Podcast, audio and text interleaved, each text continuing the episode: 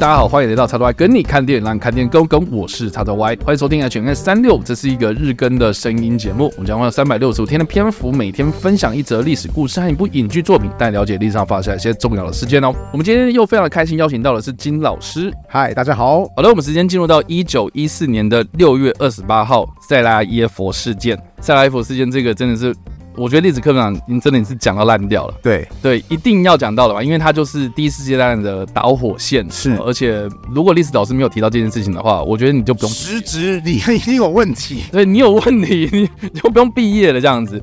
但是我觉得，呃，历史课本上面几乎提到的塞拉耶夫事件的，呃，都是在讲到说啊，就是奥匈帝国的一个斐迪南大公啊，就是皇储嘛，皇太子。然后跟他的妻子，然后到塞拉耶夫，也就是今天的波赫的首都这个地方，好像去哎视察之类的。是，然后在路上就被一个塞尔维亚的激进分子所刺杀，然后就导致第一次大战发生。那第一次大战发生，其实啦，这个只是导火线啊。这个刺杀事件发生之后呢，就是导致了奥匈帝国跟塞尔维亚之间的紧张关系。但是他们背后呢，分属的另外两个阵营嘛，所以就一个国家一个国家，然后一个拉一个，就像这个一条线拉了这个粽子头这样的感觉，是，就是让这个战争变成是全面的爆发这样子。所以简单来讲就是这样。但、嗯、但是大家有没有想过一件事情，就是说为什么巴尔干半岛上面的这个塞拉耶佛或是塞尔维亚啊，为什么会这么的紧张，这么的紧绷？我觉得这个可能要回溯到就是巴尔干半岛这个地方的一些历史渊源。嗯，其实刚刚提到巴尔干半岛嘛，它原本在以前有段时间是属于土耳其帝国的领土范围。鄂图曼。没有错，对，这个要。特别讲是鄂图曼，是是，要不然就是会跟现在的土耳其有点搞混。对，对。然后呢，就是鄂图曼土耳其，当它实力开始衰弱的时候，那欧洲国家其实都想要说，哦，我可以在这个巴尔干半岛可以分一杯羹，因为这个地方它是欧亚交界处嘛，对不对？谁占谁便宜？对，就是在经济上啊，或者交通上、战略上，其实这算是一个兵家必争之地。那其中奥匈帝国，他当然就是很有这样的企图心，说哦，我希望也多少能够多占一些。那当时后来就是在鄂图曼土耳其帝国的实力衰退之后呢，很多的民族他们就起来各自独立，成为他们自己的国家。对，其中一个就是包含我们刚刚所提到的塞尔维亚。那当然他就会觉得说，哦，我不想被你们这些其他的欧洲国家给干扰啊，对啊，为我的国家主权啊，你来弄我干嘛？对，所以就造成说就是。欧洲很多大国都想把势力伸进巴尔干半岛，而巴尔干半岛上面的国家又很不爽这件事情，然后所以就造成双方关系紧张。那刚刚前面有提到啊，还包含有就是我们的图片有引用到，就是说的是那个这场事件其实就是奥匈帝国的皇储跟他的老婆在当地被暗杀。可是其实我觉得很好玩的一点就是这个故事还是海狮告诉我，然后说为什么这是他要带他的老婆一起去呢？这其实。各个非常的曲折，就是因为这个皇储的老婆叫做苏菲，苏菲的地位其实并不高，她并不算是什么顶级贵族家的女儿，对，她其实是顶级贵族家的女儿的女仆这个样子。哇，照道理来讲嘛，欧洲皇室之间都有亲戚关系嘛，因为这是。门当户对嘛，对啊，对啊，亲上加亲啊，就是如果是那个贵族也有病，对啊，也是也是也是，也蛮有名的一个例子啊。对对对，好，所以那个什么，所以就是对于奥匈帝国的皇储来讲，就是他既然皇储嘛，他的老婆以后就会是我们奥匈帝国未来的皇后嘛，对不对？他地位当然不能太低啊。那斐迪南其实他还在年轻的时候，他有段时间是蛮常去拜访一个就是捷克的一个贵族家。然后就常常跟那个贵族的女儿就是一起就是玩呐、啊，或者就是一起就是度过一些时光啊。所以其实这个贵族啊就想说，哦，有戏了，有戏了，就是应该未来就是我女儿，耶，好棒哦。那事情的引爆点就是有一次就是斐迪南跟那个贵族的女儿啊，就打完网球之后啊，然后就是收拾东西就走人嘛。结果没想到就是回斐迪南的怀表，对，就是被忘在那个网球场当中。那当然就是。贵族家他们有发现，他们想说，哦，我们应该要把怀表就是还给这个皇储才对。但他们这时这个时候就有个好奇心犯了，就想说，哎，那怀表通常打开来嘛，一面是、哦、照片，对，一面是 表，一面是照片啊。因为我看过美国队长，就会知道说，美国队长还特地就是去晒一下说，说啊，我的配机，配机，对，没有错。贵族他们家就想说，哎，我们打开看看啊，如果是我的女儿的照片，多棒啊！他会选哪一张照片？大概就类似这种心态。就打开之后就发现崩溃了，竟然不是女儿，而是女儿旁边的女仆，对。原来你一直来我们家的目的，正母，你不是喜欢我们家的女儿，是喜欢我们家的女仆，你这样对吗？你这样对得起你的身份吗？你这样对得起我的身份吗？你 你欺骗了我们的感情，其实也没什么好欺骗，因为他也一开始就没有讲、啊。对，但是但是终于会觉得一直都觉得说应该门当户对，好吧？你最起码你欺骗我们感情就算了，如果你喜欢是别的贵族家的女儿，哦，我就认了。你喜欢的是女仆，你这样是很侮辱我的意思哦。所以其实当时奥匈帝国的皇帝也是很不高兴这件事情，就跟斐迪南讲说。哦、呃，就是我先姑且不管那个你跟那个贵族家女儿的事情啊，你是不可以娶这个女仆的哈。结果斐迪南就说不行，我就要，我就要她。如果你不要的话，我就告诉你，我的我就放弃那种皇位的继承权利。然后这个皇帝就想说，惨了，你就是唯一一个皇位的接班人了。因为其实皇帝也蛮惨的，他原本的亲生儿子为情自杀，嗯，对，也是因为情关过不去自杀。所以这个斐迪南。虽然说不是他的儿子，但也是当时他唯一的法定接班人。他如果再宣布不继承的话，哇，奥匈帝国就会出现继位危机。所以后来当时的皇帝就说：“OK，你要娶她，但是我绝对不祝福这段婚姻。我不祝福到什么地步？就是你们两个以后出席到任何公开场合的时候，以前就是出席公开场合的时候，夫妻。”是要一同出席，就证明说我们两个彼此之间的地位。但是由于这个苏菲她的地位实在是太低了，所以以后你出席任何公开场合的时候，就只只准你斐迪南一个人出现。就比如说，哦，我们欢迎那个什么奥匈帝国皇储。然后斐迪南出现，但是他身旁不会有苏菲。那苏菲可不可以去参加？可以，但他要什么时候才可以亮相？答案就是要等所有贵族的女儿，比如说哦，这是某某地方的公主，这是某某地方伯爵的女儿啊，这些东西都全部都亮相完之后，你苏菲你才可以亮相。意思就是把你们两个彻底隔开，然后证明说这个苏菲啊，她那个地位很低贱的哈，大家不要甩她哈。对，所以就是有点。公然侮辱的意思。那其实那个斐迪南就一直对这种情况感到非常的心疼。嗯，不过后来这个皇帝也算是不知道是不是就是算是留一条路，他就说：好啊，如果你真的那么想要，就是你那么想要，就是让你们夫妻两个在一起同框出席。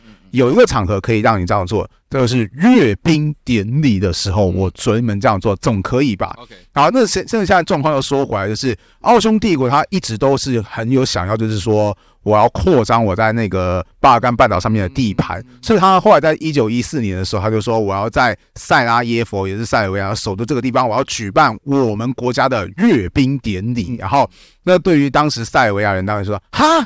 对吧，你的军队，你为什么在我家？这个有点像是中华人民共和国，他要庆祝今年的十一，就说哦，我们要庆祝我们的十一国庆。台湾，对，我们的人民解放军开赴那个什么台湾的总统府，然后这个样子，我我们也会觉得很不爽啊。我我这样解释给学生的时候，学生整个都说哇，这怎么可以呢？所以当时塞尔维亚一些就是比较激进的这些民族分子说，好，你敢来，我就给你好看。所以当时就是有一群。这是七个人吧？哈，就就组织的暗杀团队，就说好，他就是在路上的时候，我们就要给他好看。那其实那个什么，当时也已经有人去劝谏那个菲迪南说：“哎，你千万不要去，因为这个双双方关系很紧张，很危险。”但是菲迪南说：“不行，这是要去阅兵嘛。”我难得可以让苏菲跟我同框出席的机会，所以我要去，我一定要去，算是为爱哈，为了爱所以这么做的。那为爱铤而走险啊，对，为爱铤为爱铤而走险。然后，然后暗杀的历程也非常的有趣，因为那七个人就是准备好说手枪啊、手榴弹啊、好刺刀啊、毒药啊，大概就是这些东西。总之呢，就是夫妻俩他们当天早上大概十点的时候，然后到了塞拉耶夫的火车站，然后准备要前往市政府去见市长这样子。所以沿路啊，就是他们有规划了一个路线，然后他们就坐着这个敞篷礼车，然后接受这个民众夹道的欢迎。嗯，旁边的很多很热情的人，然后挥着国旗，奥赛友好这样，然后就是很多很热情的民众在路上这样子欢迎斐迪南夫妇，然后斐迪南大公的夫妇这样子。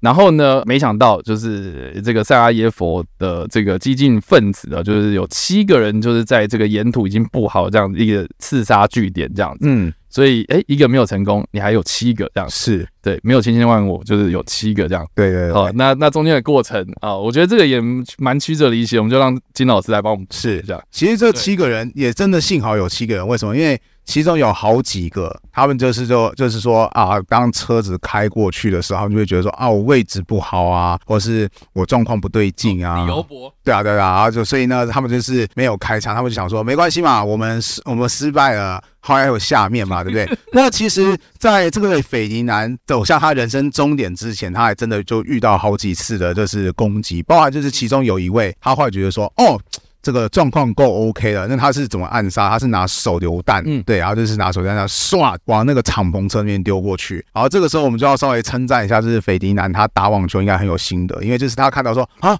什么东西飞过，所以刚铺梗就铺很久。哦，对啊，对啊，对，对。啊，他他他他他真的是这样反着手这样啪把东把那个炸弹给拨掉，结果那个炸弹就跑到旁边的那个民众那边去，就砰就爆炸，结果死的是民众啊，就不死的不是死的不是自己这个样子，所以那个什么，所以所以就是这次暗杀也失败了，然后后来就是在中间过程当中，然后这些暗杀分子就一直都没有成功，终于轮到最后一棒了，也就是关键性的第七位，对。那第七位他其实比较特别啊，我印象中第七位他不是定点。嗯，他其实是一到六，他都跑遍了这个样子，然后要他要随时看状况，说啊有没有什么需要补刀，但是他就发现他的同伴们好像一个比一个还要不争气，这个样子。都猪队友这样。对，没有错。然后这个时候来到一个很关键的一点，就是说当时是斐迪南，他就想到说啊，刚刚那个不是有民众被炸伤吗？我是应该去医院探望他们一下。对，他就立刻告诉司机说，麻烦你帮我开去医院。可是因为这算是一个额外的行程，所以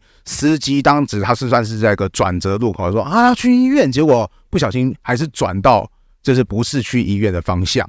然后这个时候他就想说啊，那我要赶快就是调整方向啊，所以司机这个时候就踩了刹车，就导致整个车就开始变得很慢。然后这位第七位刺客其实就一直跟在旁边，就想说终于机会来了，所以他就整个人跳上这个车。然后就开始那个什么，对着斐迪南夫妇就是开枪，造成了两尸三命。因为那个什么，当时苏菲其实已经怀有斐迪南的孩子了。那苏菲中枪的时候，她是当场就昏迷不醒。然后斐迪南他中枪了，但是他还有意识尚存，对。对，他是重伤，然后他就赶快就是别过头去，然后他也没有去理那个刺客，对，因为对重伤没有力气跟他搏斗嘛，对不对？他就只是跟苏菲讲说：“苏菲，你千万要活下去，为我们的孩子，你要活下去。”啊，这就是他的遗言，因为他后来就昏倒，然后过没多久，虽然说被送到医院去，但是就两尸三命。哇、呃，他们两个就这样过世，对，没有错。而且重点是过世的是唯，刚刚有说过他是唯一当时的皇储接班人，所以奥匈帝国皇帝就非常的愤怒，就是说你们国家怎么搞的，就给我搞搞出这个飞机。好，如果你们限你们一定的时间内要向我国道歉，以及就是做出一些举动，不然的话我就出兵攻打你们。然后这个时候就是像刚刚讲的，就是像粽子一样吊起来的效应，就是因为塞维亚他们在巴尔干半岛，他们是属于一个民族叫做。斯拉夫民族，嗯，那有一个国家也是斯拉夫民族，是谁呢？就是俄罗斯，对的。所以俄罗斯当时就说声援斯拉夫效应，说，哎、欸，你敢弄他的话 啊，我就扁你哦，你最好不要出手。他我造的，对他我造的。结果我们讲嘛，这这这个事情真的惹太大条了，不可能吞回去。所以奥匈帝国还是后来就对塞维亚出兵。结果俄罗斯说，好，你既然敢真的动手，是不是扁你？于是俄罗斯就出兵。然后这时候德国就跳出来说，哎、欸，我跟奥匈帝国是同盟关系哦，所以如果一定要出兵的话，好，没有没有办法，我扁你。然后于是。德国就对俄罗斯出兵，然后这个时候更好玩一点，就是法国因为跟俄罗斯是盟友关系，所以法国说：“哎，我也早看你不顺眼了哈，而且你又贬我盟友哈，所以是法国也对德国出兵。”于是就整个一像刚刚讲的，就是像那个拿拿拿一串那个什么粽子一样，一个掉一个，一次世界大战就整个扩展波及扩大，对，没有错。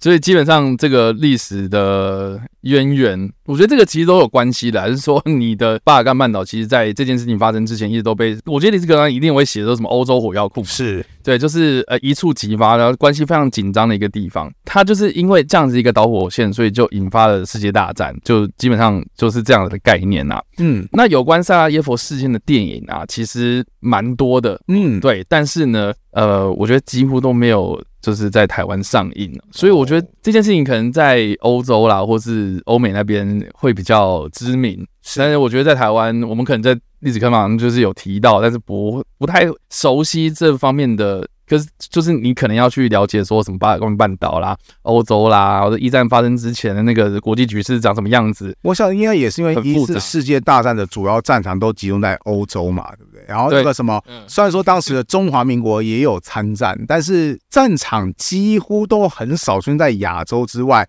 我们参战的规模也非常的有限，感觉起来就是除了欧洲那几个、欧美那几个几大强权大大的很火热之外，其他的亚洲国家有点像只是像敲边鼓啊、摇旗呐喊，或者是补个一两脚，所以可能。